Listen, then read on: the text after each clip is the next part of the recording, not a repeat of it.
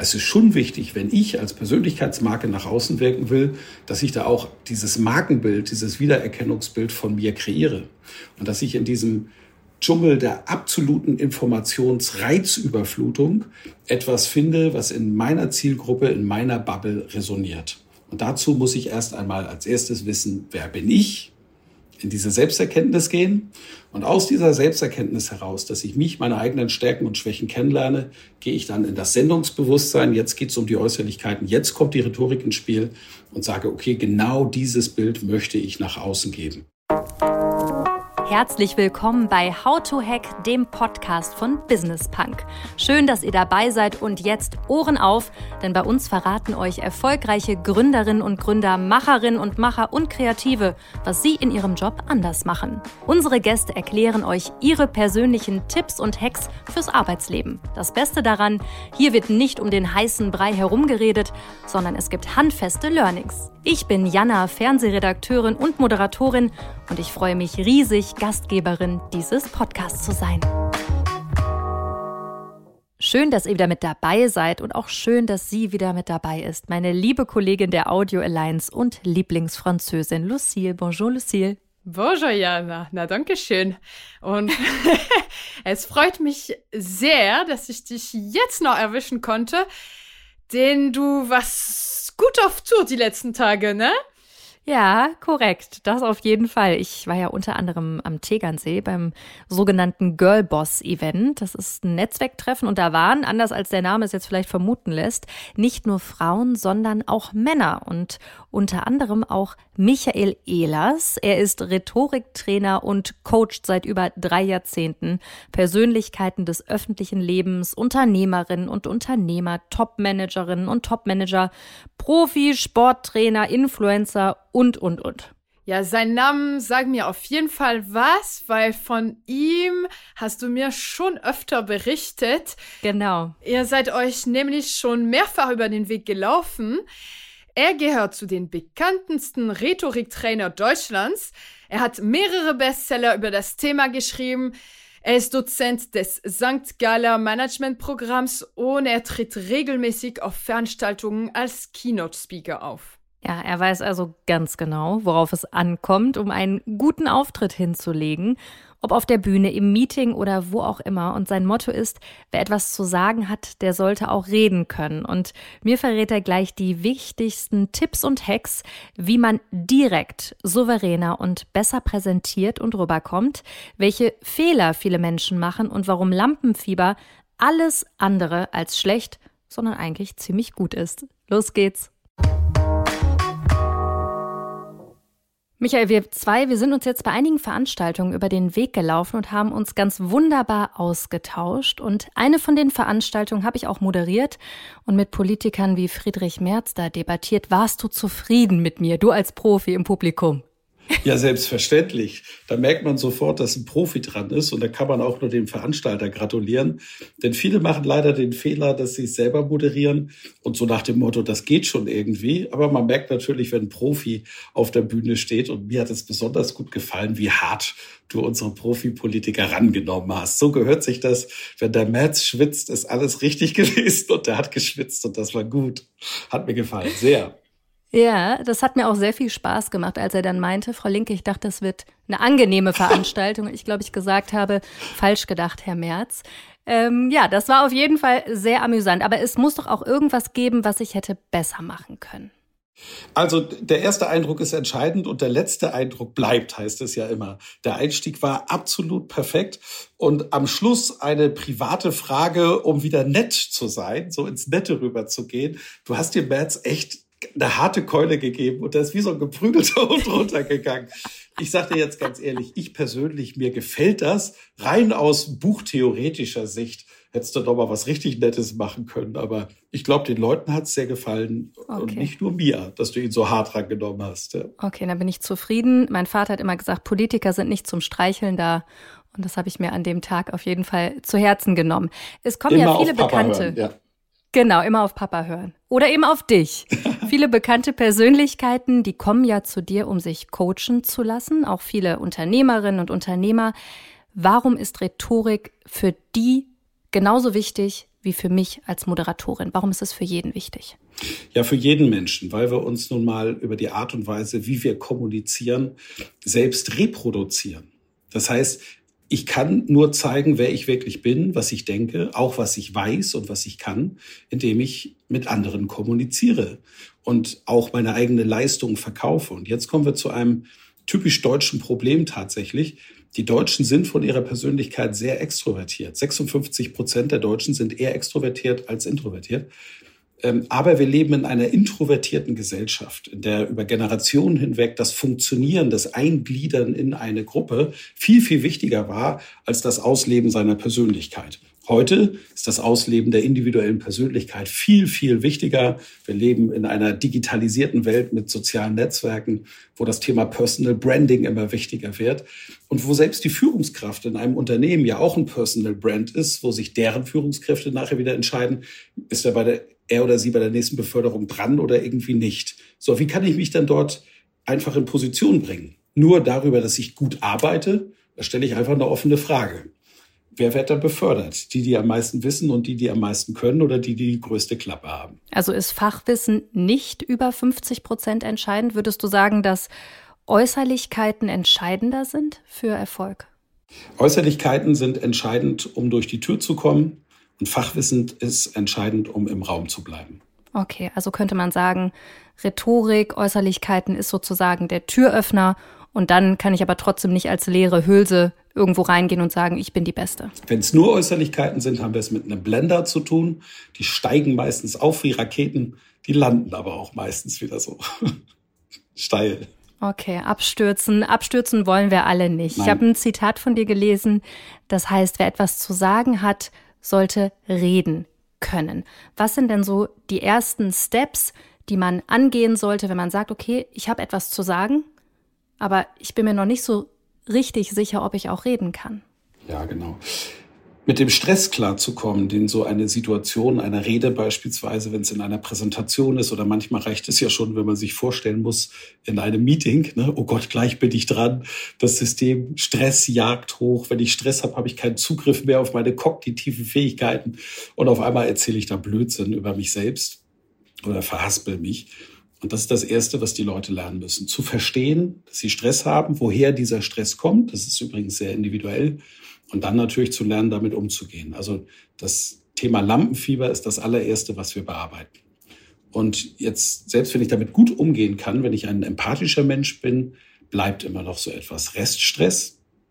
Und jetzt gibt es Methoden, mit denen ich arbeiten kann, rhetorische Werkzeuge, wie wir es nennen, mit denen ich dann Sicherheit ausstrahle, selbst wenn ich mich innerlich gar nicht so gut fühle. Und alle Profi-Moderatoren, alle, die im Fernsehen arbeiten, kennen das natürlich. Da spielen Sachen wie Blickkontakt eine ganz große Rolle, dass ich in kurzen und verständlichen Sätzen spreche, dass ich die Satzzeichen hörbar mache. Ich habe jetzt beispielsweise gerade eben einen Punkt gemacht, da moduliert man runter. Wenn die Leute Stress haben, neigen sie dazu, am Satzende mal hoch zu modulieren. Und das klingt total bescheuert, weil es die ganze Zeit so klingt, als würden sie Fragen stellen. Und am Ende des Vortrags sagt man, was ist mit dem los? Der, kann, der spricht ja ohne Punkt und Komma. Ich habe überhaupt gar nichts verstanden. Nein, weil wir nicht gehört haben phonetisch. Jetzt ist der Punkt gekommen, wo ich mal drüber nachdenken kann. Jetzt gehe ich in der Stimmlage runter, also ich moduliere runter. Und das sind Dinge, wenn ich die sehr bewusst mache, inklusive der bewussten Aussprache ohne Zwischenlaute wie M oder R, dann wirke ich sicher völlig gleich, wie ich mich fühle. Und jetzt passiert was Tolles. Wenn ich das ein bisschen übe, und das zum Teil meiner Selbstwert, wenn ich erstmal reinkomme in den Vortrag und das Publikum spiegelt mir schon körpersprachlich, wow, die Rednerin, der Redner ist sicher, dann werde ich auch sicher. Und der Rest ist dann, wenn ich gut vorbereitet bin, Flow. Mhm. Aber gerade wenn man in so Situationen ist, wo man dann aufgeregt ist, Aufregen gehört ja auch ein bisschen noch dazu, neigt man ja dazu, auch so Wörter wie ähm oder so Füllwörter zu benutzen. Wie schafft man es denn? Gibt es da einen Trick, dass man die irgendwie aus seinem Wortschatz rausbekommt? Oder wirkt das nicht auch ganz hm. sympathisch? Ich hatte mal einen Seminarteilnehmer, der hat mich gefragt, Herr äh, Ehlers, äh, ich sag äh, immer, äh, äh, äh was äh, kann ich äh, dagegen äh, machen? Und, und noch, noch bevor ich was sagen konnte, sagte sein Sitznachbar, und der hatte recht, lass es einfach weg.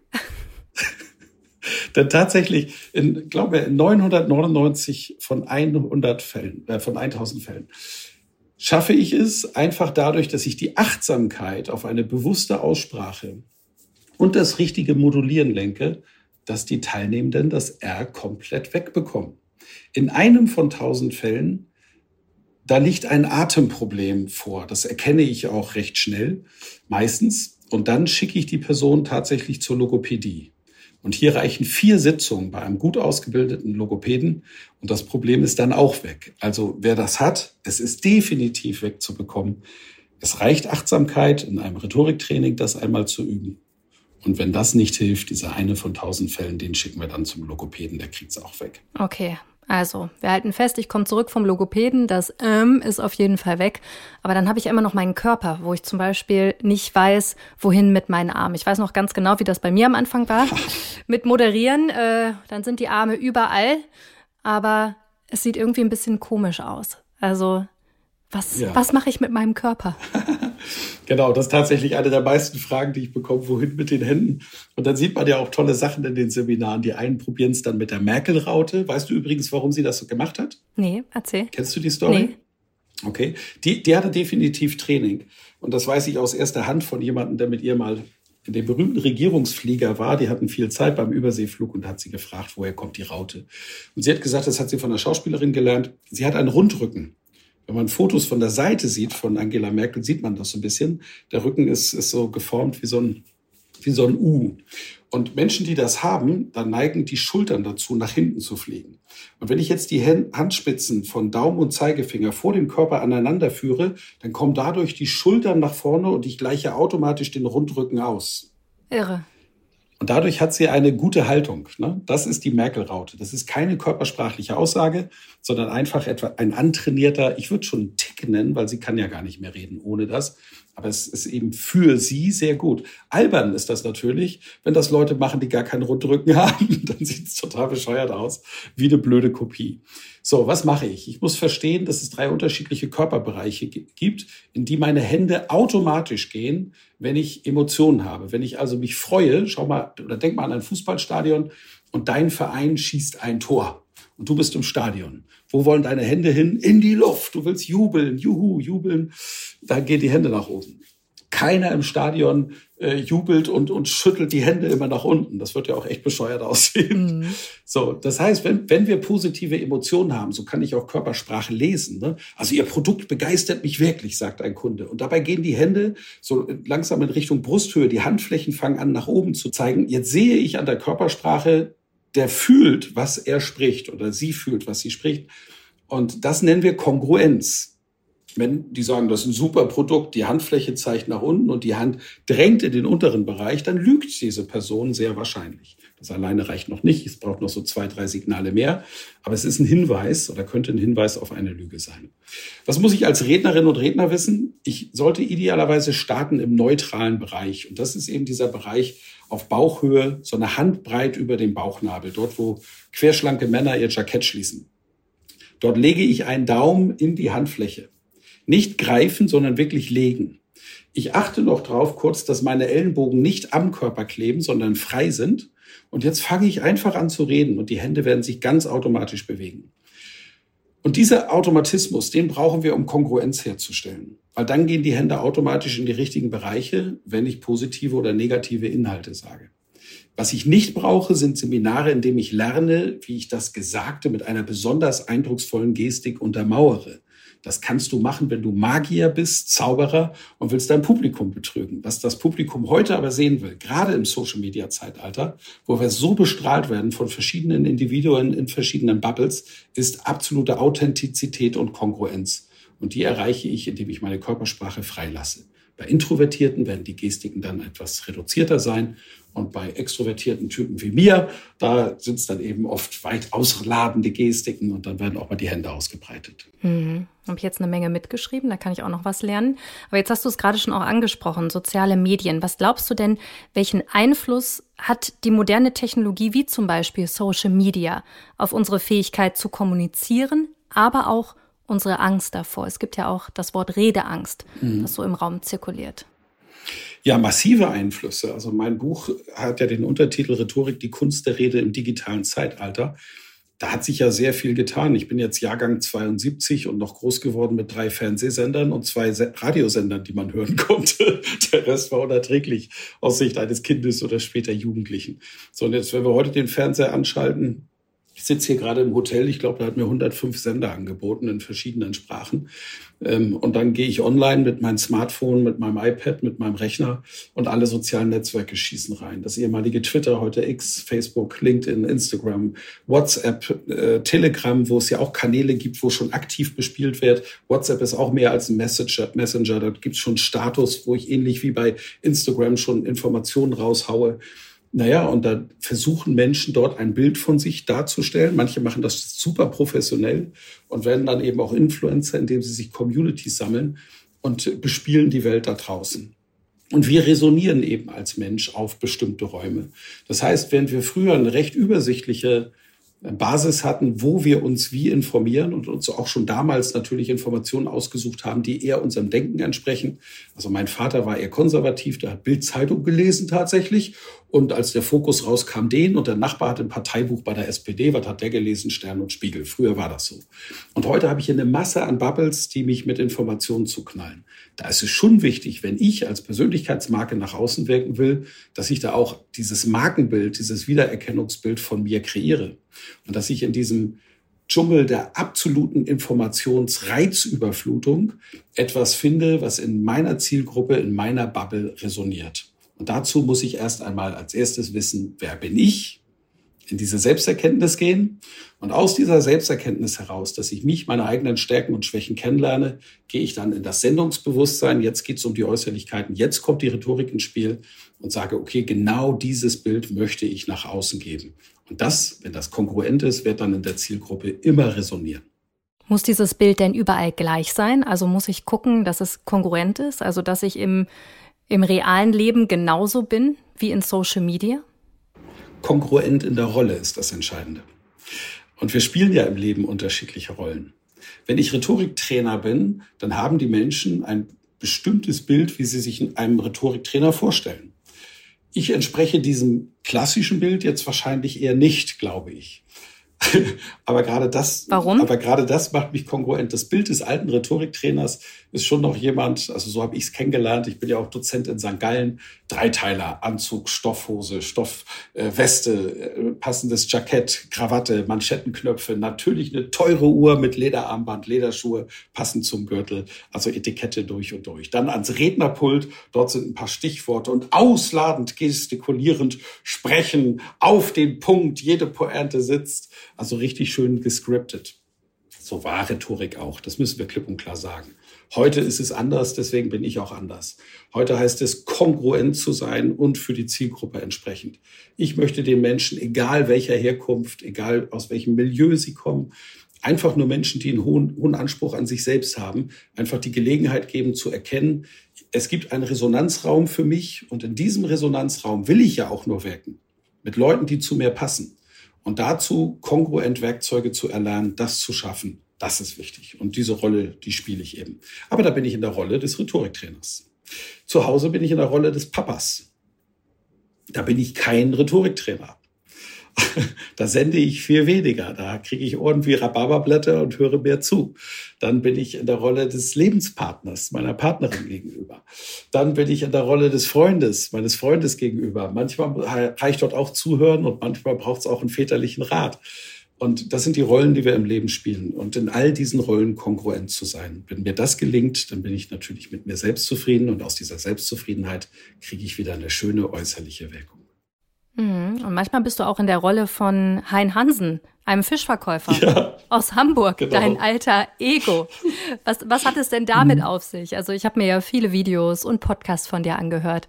Und als ich dann den Fischverkäufer gesehen habe, da habe ich nämlich genau das gedacht. Okay, das hätte ich jetzt nicht von einem Rhetoriktrainer gedacht. Genau. Was steckt denn da dahinter? Ja, zum einen natürlich meine Herkunft. Äh, mein Lebensmittelpunkt war nun jahrzehntelang in Bayern. Aber ich bin an der Küste groß geworden, mache meine Seminare ja auch Mallorca, Barcelona immer in, in Meeresnähe, ähm, weil ich dem Meer natürlich und dem Norddeutschen tatsächlich sehr verbunden bin. Aber das Leben hat mich nun mal in den Süden getrieben.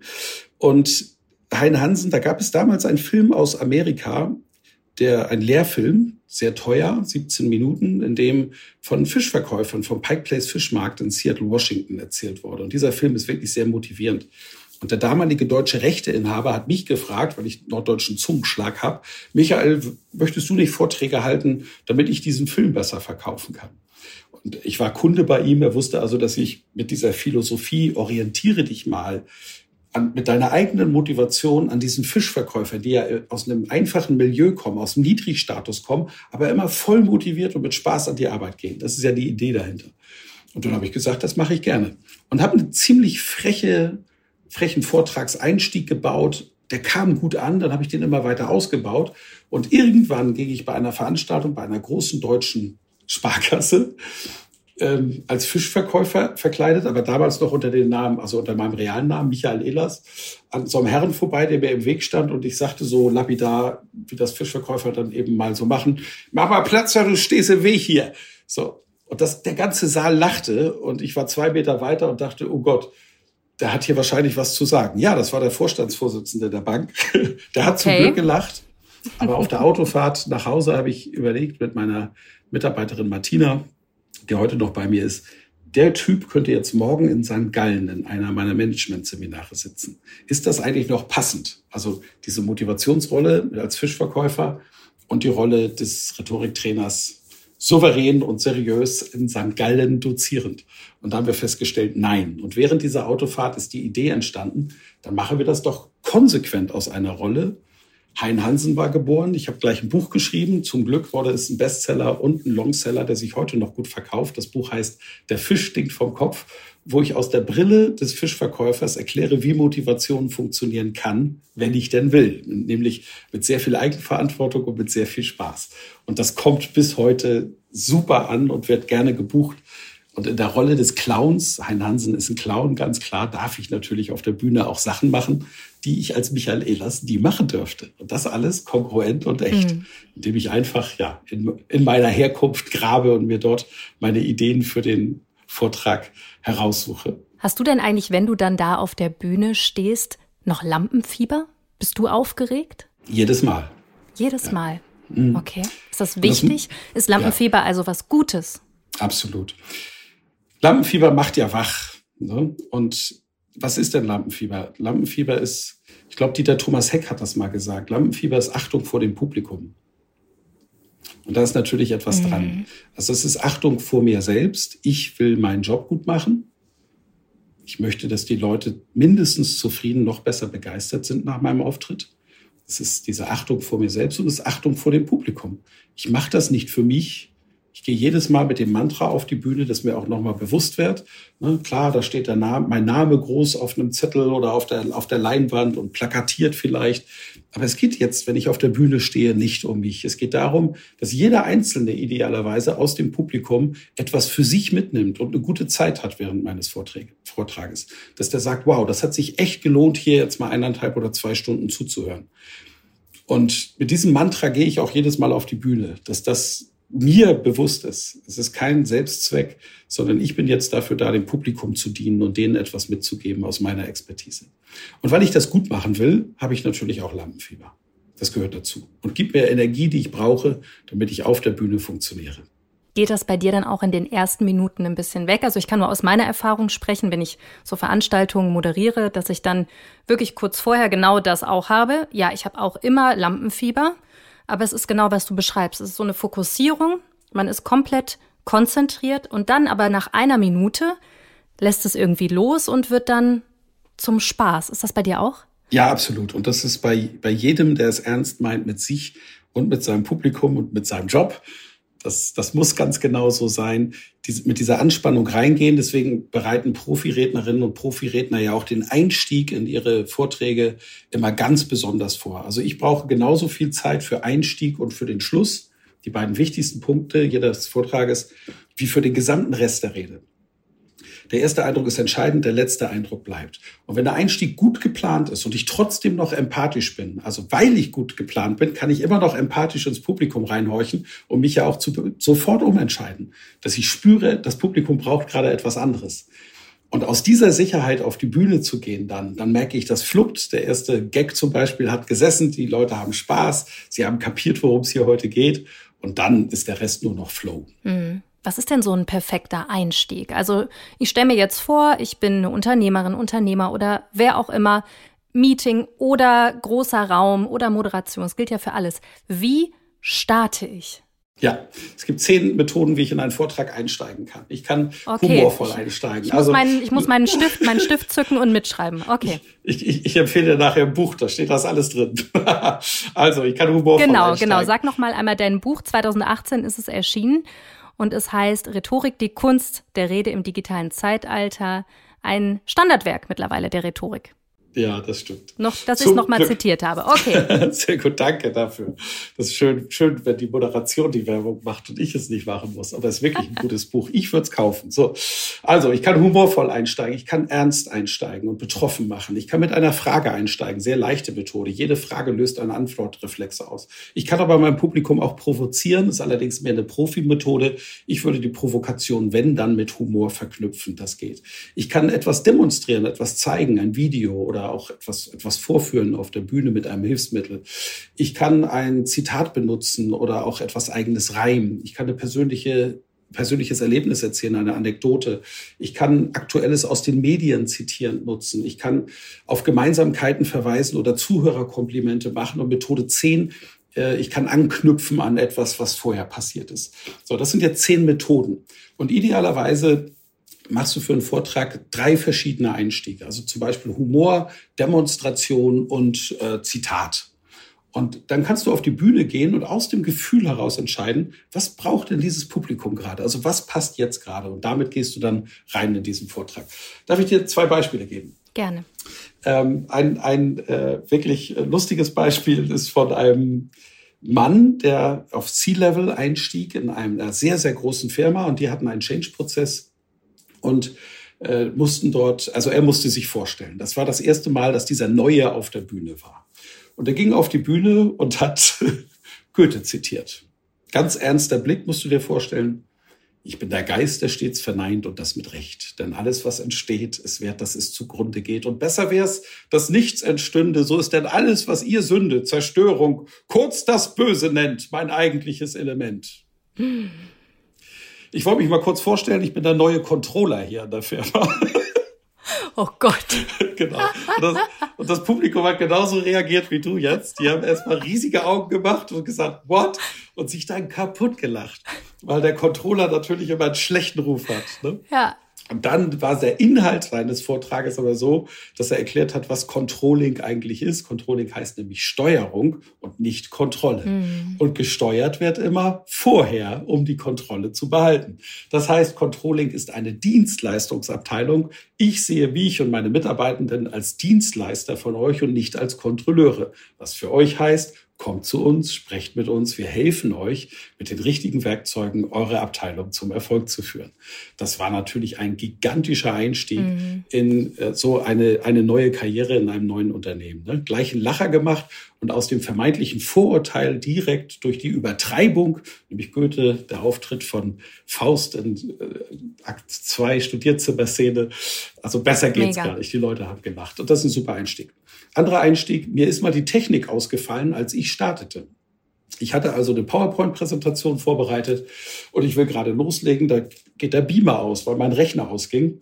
Der Rechner hatte keinen Stromanschluss, also haben wir einfach vergessen, den an Strom zu machen. Und dann fuhr er runter und mit ihm der Beamer. Jetzt dauert es fünf Minuten, bis das Ding wieder funktioniert. Ich sage zum Publikum, bitte alle aufstehen.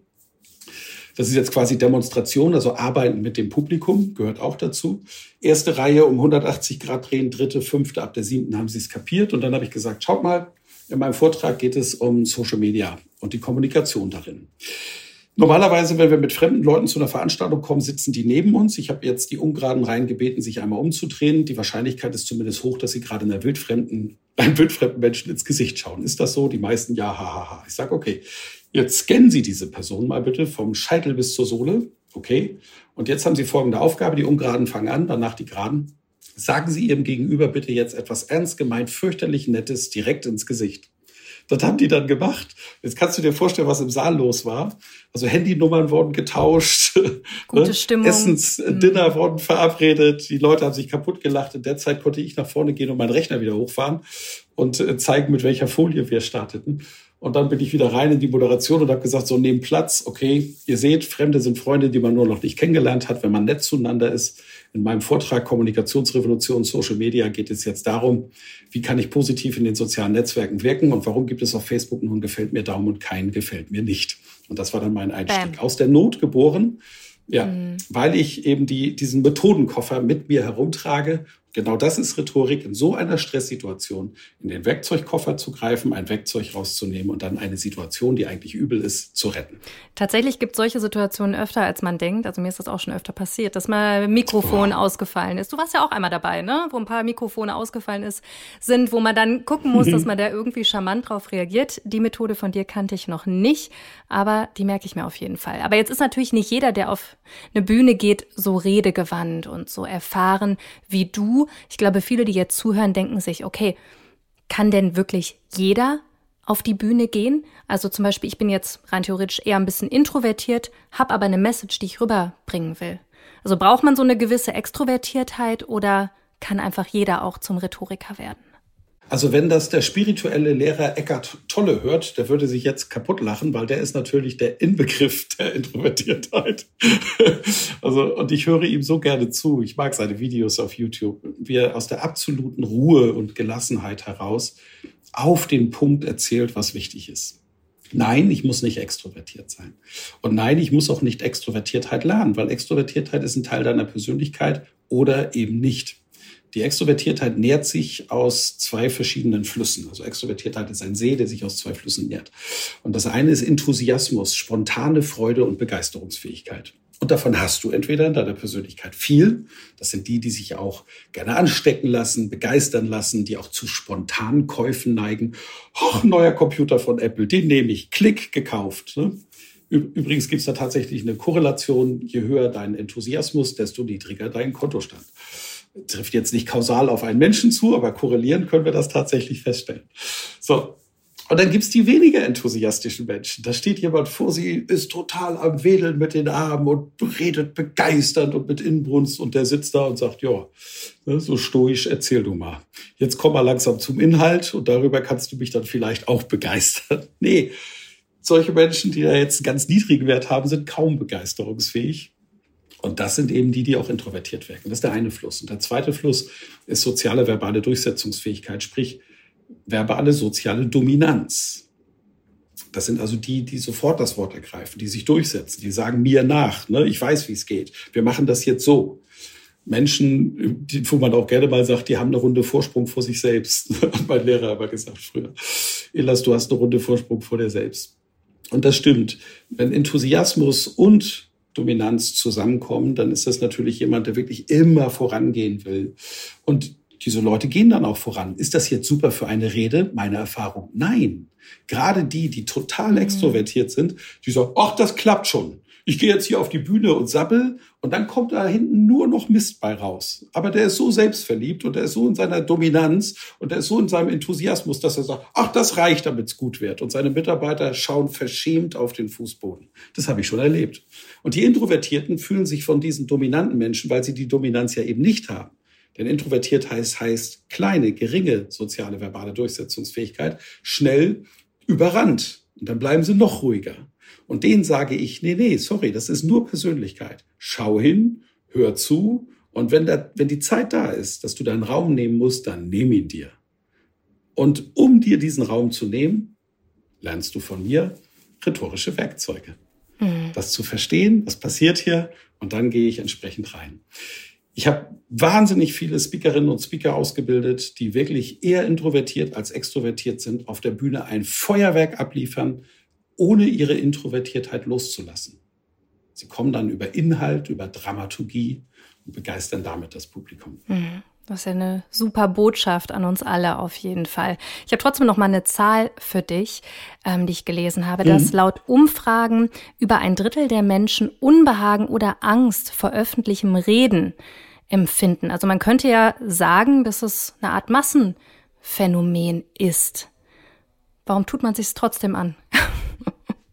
Ja, das ist, das liegt eben in unserer Kultur. Ich habe es eingangs schon gesagt. Wir leben, wir, wir sind eigentlich zu 56 Prozent in der deutschsprachigen Kultur extrovertierte Menschen. Also wir haben eine höhere Enthusiasmus und wir haben eine höhere soziale verbale Durchsetzungsfähigkeit.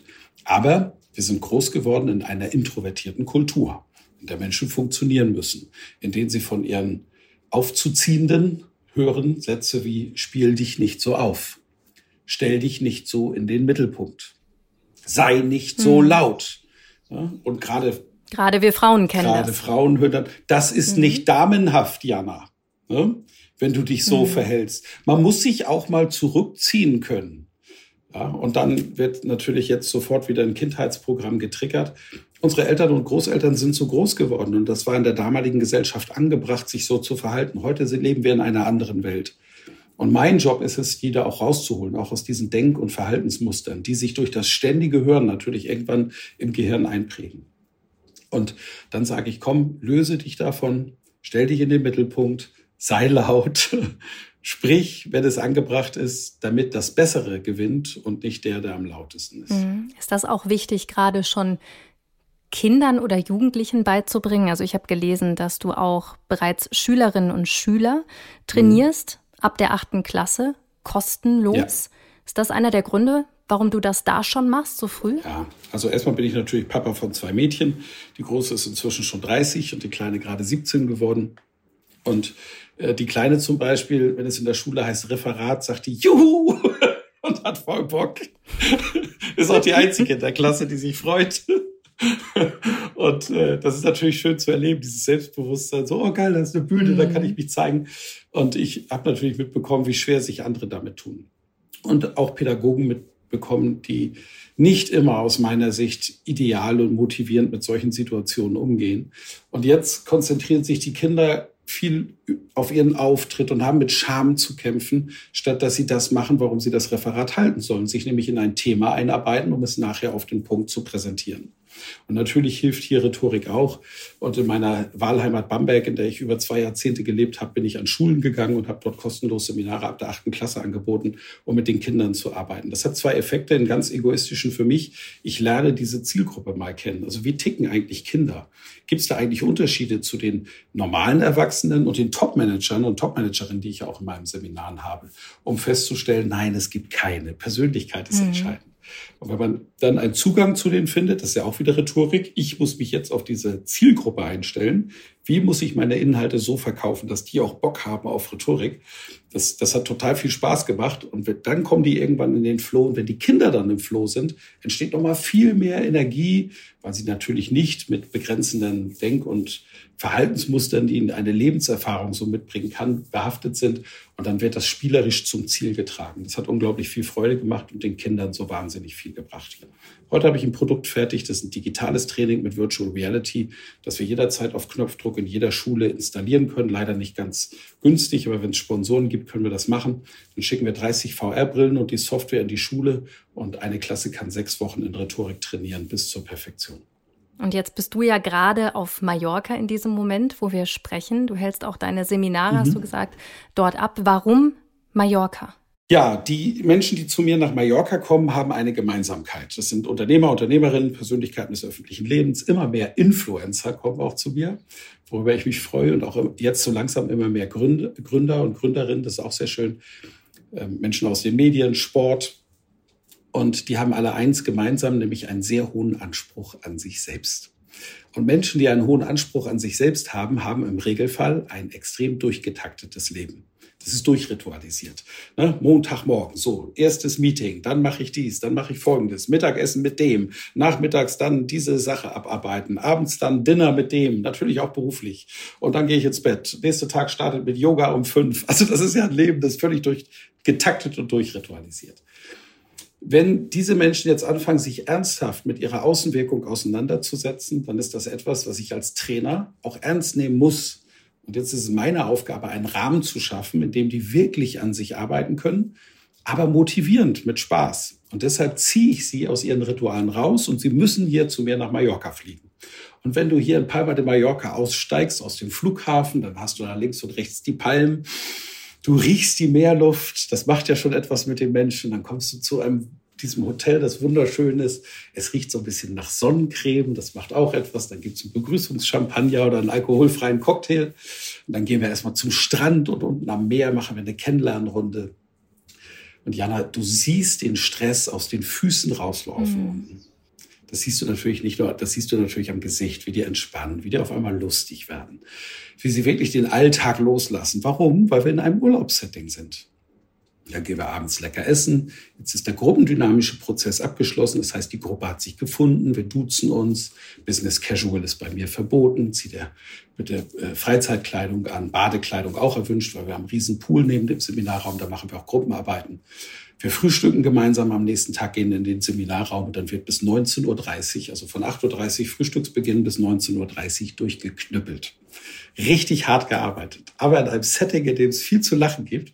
Und weil die so entspannt sind und sich als Gruppe längst gefunden haben, kommen wir in einem irren Tempo vorwärts. Und meine Erfahrung ist, ich komme hier auf Mallorca 25 bis 40 Prozent weiter als in jedem Seminarraum woanders. Einfach durch das Setting, das ich hier gebaut habe. Das Feedback habe ich tatsächlich auch schon von einigen Teilnehmerinnen und Teilnehmern bei dir gehört. Unter anderem war die Vivi Wisocki, die Gründerin von Saint Cess, ja auch bei dir. Darüber haben wir uns ja auch kennengelernt. Und die war total begeistert. Und ich habe sie danach auch bei ihrer, nicht ersten Rede, aber einer Rede gehört und hat das wirklich ganz fantastisch gemacht. Ja, das ist schön, ne? genau. Du hast vor kurzem auch bei dem letzten Event, wo wir uns gesehen haben, die Gründerin war auch gerade bei mir auf dem Seminar und hat ihren Einstiegsvortrag gemacht und ich war so richtig stolz, weil sie mit so einem tollen Zitat geendet ist. Und dann ist sie zwischendrin persönlich geworden und hat von ihrem Papa erzählt. Und da ist so viel mehr passiert als bei ihren Einstiegen vorher. Und sie hat mir auch gesagt, sie hat sich so wunderbar wohlgefühlt auf der Bühne mit all dem, weil mhm. dann natürlich auch das Wissen entsteht, dass diese Werkzeuge wirklich funktionieren. Ne? Ja, und das macht mich natürlich, wenn ich dann auch im Raum sitzen darf, ach, ich platze dann vor Stolz, wobei ich natürlich nur der Wegbereiter bin.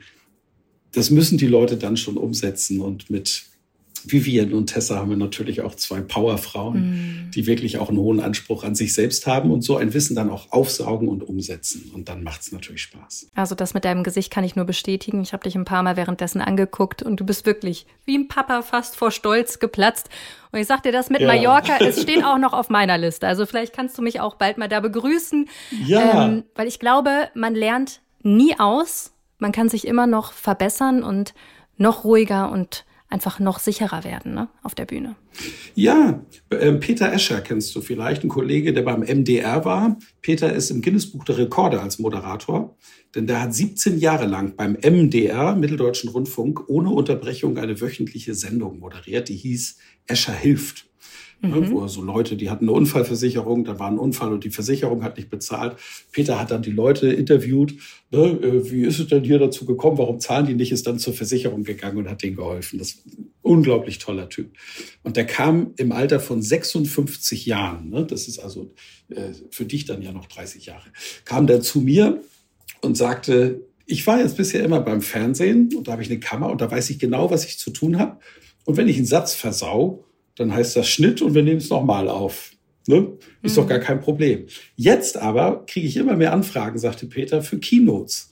Also die Leute wollen, dass ich mich auf die Bühne stelle und über diese ganzen 17 Jahre erzähle, was ich dort erlebt habe, welche Erfahrungen ich gemacht habe, wie, wie Leute unverschuldet in Not geraten, wie sie damit umgehen, wie ich dabei helfen konnte, wie man mit Konzernen reden muss, die einfach nicht zahlen wollen, obwohl sie das vorher einfach versprochen haben. Und da sagt er, ich, ich stehe da auf der Bühne und weiß gar nicht, was ich machen soll. Ne? Und er kam mit 56 zu mir ins Seminar und heute ist er ein gefragter Keynote-Speaker. Mhm. Und hat diese andere Perspektive einfach angenommen.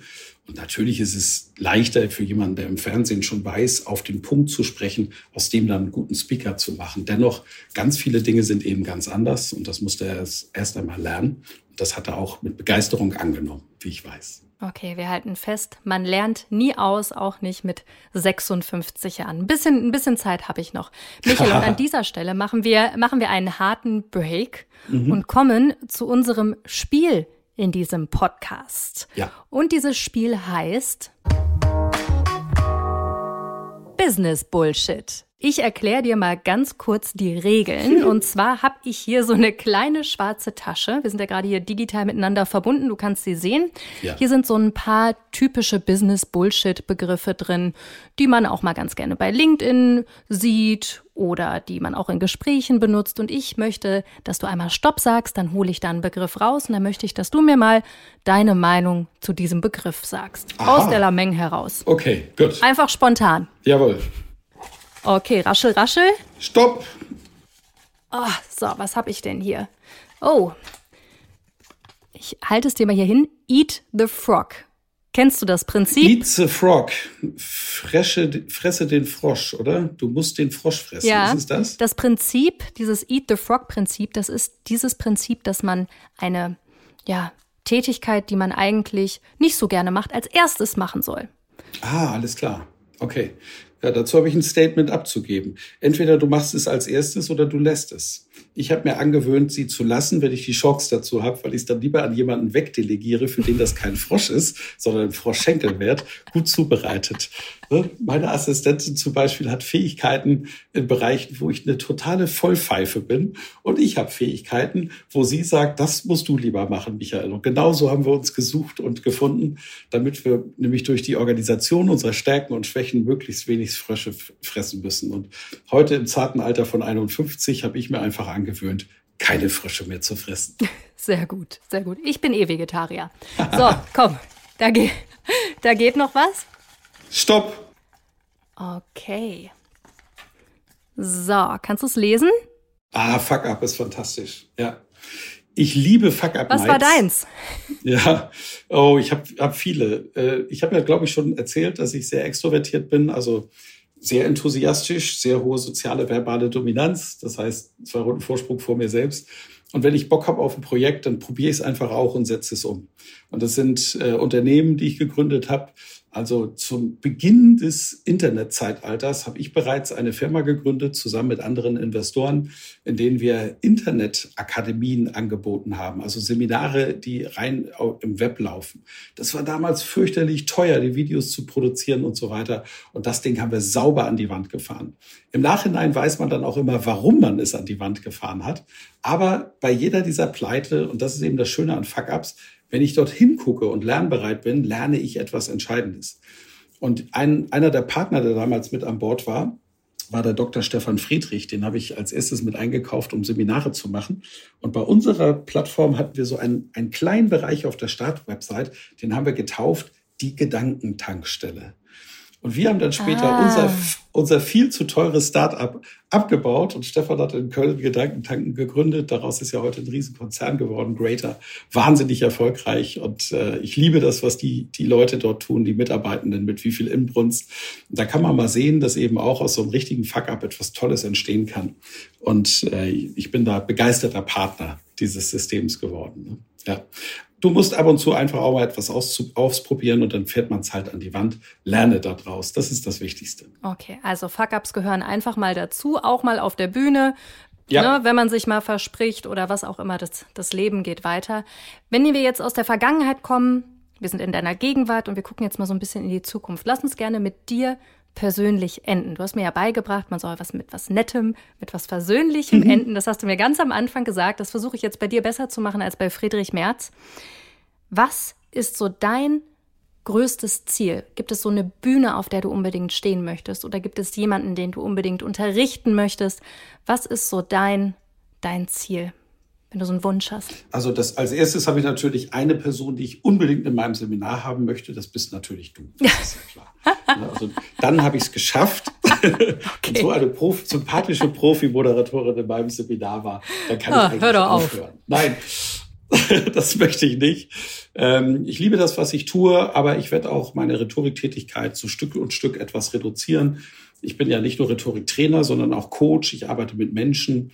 Und da geht es dann oft über das Sendungsbewusstsein, also die Rhetorik, das Aussenden hinaus. Und wir fragen uns, warum entstehen eigentlich bestimmte Problematiken? Und ich habe diese Arbeit immer wahnsinnig geliebt und merke auch, dass ich, dass ich sie immer mehr liebe. Also dieses Arbeiten von Mensch zu Mensch, dass ich meine Erfahrungen mit reinbringen kann. Und es gibt ein paar neue Trends in, in der äh, Psychotherapie auf der einen Seite, aber auch im Coaching Ähm, das ist das Arbeiten mit psychedelischen Substanzen. Das ist im Wissenschaftsbereich äh, sehr, sehr stark erforscht. Da gibt es tolle Bücher, zum Beispiel von Gregor Hasler, Higher Self, in dem er die wissenschaftliche Forschung, die in Basel seit Jahren passiert, in der Therapie beleuchtet und was das Ganze kann, auch was es nicht kann.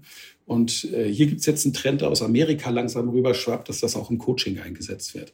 Damit beschäftige ich mich jetzt seit einiger Zeit, seit zwei Jahren sehr intensiv. Habe in diesem Jahr angefangen, erste Testläufe zu machen mit mir selbst, mit okay. unglaublichen Ergebnissen. Ja. Okay, da müssen wir noch Und, mal ganz kurz äh, einhaken. Mit was für ja. Ergebnissen? Also es gibt ähm, unter einer psychedelischen Substanz, beispielsweise LSD, das wurde ja mal als Medikament entwickelt und wurde dann zu einer Partydroge, weil es unter anderem Serotonin ausschüttet. Du bist dann sehr wach und glücklich. Und dann hat man es richtigerweise verboten, weil wenn das Setting nicht stimmt, das auch zu Psychosen führen kann, das natürlich problematisch ist. Aber diese Substanz hat eben etwas sehr Gutes, wenn sie in einem richtigen Setting, also therapeutischen Setting eingesetzt wird. Und zwar gibt es den sogenannten Helioskop-Effekt. Im normalen Leben ist es unserem Gehirn nahezu unmöglich, auf Traumas in der Traumata in der Vergangenheit zu schauen. Und wenn so ein Trauma kommt, dann gehen wir total in den Stress und in die Angst und haben sehr, sehr negative Effekte in unserem Körper dadurch, durch die Angst und auch gar keinen Zugriff mehr auf unsere kognitiven Fähigkeiten. Wenn du in einem therapeutischen Setting mit einem Profi an deiner Seite so eine Substanz einnimmst, dann hast du lauter Glücksbotenstoffe in deinem Gehirn der Helioskop-Effekt, Helioskop ist ja das Gerät, mit dem wir in die Sonne schauen können, ohne dass das Auge verbrennt. Und was ähnliches passiert in deinem Gehirn, wenn du auf ein Trauma schaust. Du bist auf einmal nicht mehr in der, in der Todesangst, sondern du bist ja voll mit Glückshormonen, schaust da drauf und jetzt findet wissenschaftlich basiert nachgewiesen eine neuronale Vernetzung statt zwischen dem positiven Gefühl aus der Substanz und dem Blick auf das Trauma aus der Kindheit. Und jetzt wirst du wach im Idealfall Jetzt fängt auch der Coach an, sofort wieder mit dir zu arbeiten und fragt mal, was ist denn da passiert? Und ich habe Sachen erlebt, Jana, wo wirklich depressive Menschen gesagt haben, wow, ich kenne auf einmal die Ursache meiner Depression. Das ist ein Kindheitserlebnis, das ich völlig verdrängt habe. Und in dieser Reise mit der psychedelischen Substanz kam das auf einmal hoch. Ich konnte in Liebe und Zuneigung da drauf schauen. Und irgendwie habe ich das Gefühl, das ist jetzt weg, das ist befreit. Und da kann ich nur raten, wirklich mal in dieses Buch zu schauen, Higher Self, oder es gibt auf Netflix eine Serie, die heißt Verändere dein Bewusstsein, von dem sehr bekannten Journalisten Michael Pollan geschrieben. Der hat dazu auch einen Bestseller geschrieben, aber die Serie ist echt gut, wo man mal reinschaut in die Wissenschaft, was, da was es dort für Erkenntnisse gibt. Also in der Therapie in Australien zum Beispiel komplett freigegeben. Jeder Therapeut darf es dort einsetzen. In Portugal gibt es das. In Amerika immer mehr Staaten legen es frei. Und wir wollen jetzt auch, wenn ich sage wir, bin, das bin nicht ich alleine, sondern viele sehr, sehr erfahrene und bekannte Coaches, die alle jetzt sich damit beschäftigen und die sagen, wir müssen jetzt auch in Deutschland eine Bewegung schaffen, dass wir das in Therapie und Coaching einsetzen können in Zukunft. Daran habe ich gerade sehr viel Freude an diesem Thema. Denn jetzt kommt ein Zusatzeffekt. Wer so etwas einmal gemacht hat und vielleicht vorher eine Sprachstörung hatte, egal ob Lispeln oder Stottern oder auch eine Wortfindungsstörung, durch die neuronale Vernetzung, dass da in deinem Gehirn alles blinkt, wenn du diese Substanz, nochmal wichtig, im therapeutischen Setting, bitte nicht zu Hause im Eigenversuch machen, das geht schief, aber im richtigen Setting einnimmst, ähm, ist dieses Problem auf einmal weg. Irre. Und die Leute sprechen frei. Okay, irre. Ja. Aber du hast es gerade schon gesagt, wichtig ist, glaube ich, dass wir festhalten, dass das wirklich auch von Experten äh, überwacht werden muss ja. und gemacht wird und dass man da nicht einfach zu Hause ja. irgendwie mit Microdosing anfängt, um dann besser auf der Bühne zu stehen. Auf gar keinen Fall. genau, auf gar keinen Fall. Ausrufezeichen. Aber das ist ja äh, ein wunderbarer Ausblick in die Zukunft. Ich bin mhm. sehr, sehr gespannt, was ich noch von dir hören werde und worüber dann wahrscheinlich dein nächstes Buch geht, kann ich mir jetzt mhm. fast denken. Ja, richtig. genau. Und ich würde ich würd mal sagen, wir hören voneinander und sehen uns ja bestimmt wieder auf der ein oder anderen Veranstaltung, wo du vielleicht auch wieder meine Moderation bewerten kannst. Ich bin auf dein Feedback gespannt. Ich freue mich sehr darauf. Vielen, vielen Dank für das tolle Interview. Hat Spaß gemacht. Dankeschön, ja. Ich mich auch. Bis dann, Michael. Tschüss. Tschüss. Okay, das mit Psychedelika kam irgendwie unverhofft. ja. Crazy. Aber was ich mir sonst notiert habe, egal ob introvertiert oder extrovertiert, trainierte Moderatorin wie jetzt du oder Kommunikationsnoob, Authentizität ist das Allerwichtigste. Mhm. Das haben wir irgendwie schon oft gehört in diesem Podcast. Also das ist wirklich in allen Bereichen so. Auch in der Rhetorik, wo es man vielleicht weniger erwarten würde. Total. Als ich das Wort wieder gehört habe, musste ich auch total schmunzeln. Das hören wir wirklich fast in jeder Folge. Und Kongruenz ist auch noch ein wichtiges Stichwort. Also Inhalt und Wirkung müssen zueinander passen. Das habe ich mir auch noch notiert. Und damit kennt sich auch unsere nächste Gästin von nächster Woche sehr gut aus. Ihr Name Düsen Tekal. Ja, das auf jeden Fall. Sie ist nämlich Buchautorin, Filmemacherin, Kriegsjournalistin, Politikwissenschaftlerin und, und, und. Und sie setzt sich für Menschen in Not ein, ganz wichtig, mit ihrem Verein Hava Help.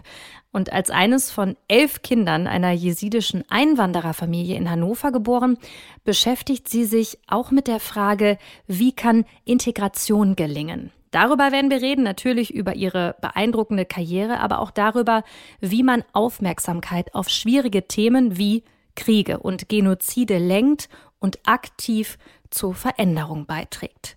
Und wie immer am Ende von jedem Podcast hier freuen wir uns riesig über euer Feedback. Das könnt ihr direkt an mich richten. Über LinkedIn, über Instagram.